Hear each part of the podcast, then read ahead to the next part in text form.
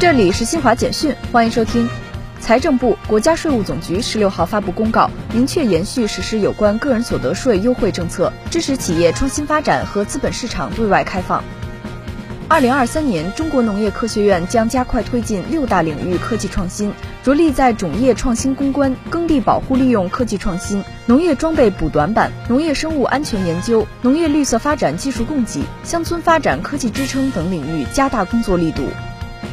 国际原子能机构十六号在位于乌克兰尼古拉耶夫州的南乌克兰核电站举行升旗仪式，标志着国际原子能机构观察团开始入驻该核电站。